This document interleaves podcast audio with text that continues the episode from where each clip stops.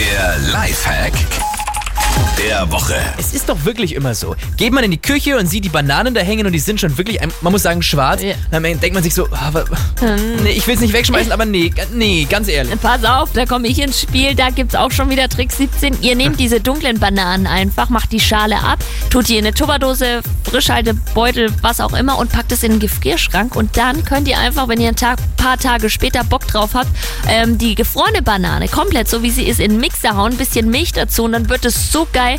Eigentlich weniger wie ein Milchshake, mehr wie so ein Slush. Weißt du, das hat dann noch diese Eiskristalle da drin. Hatte ich gestern.